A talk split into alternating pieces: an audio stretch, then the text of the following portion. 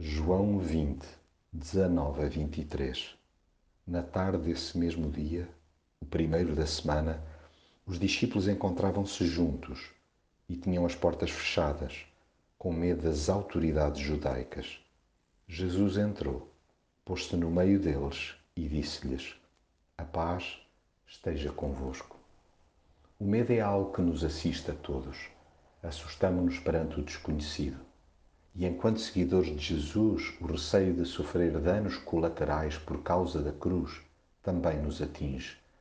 Não admira que, perante a incapacidade de interpretar o turbilhão de acontecimentos adversos, nos fechemos em copas. Já não é mal de todo quando, pelo menos, insistimos em permanecer juntos, quanto mais não seja para assumir a nossa vulnerabilidade.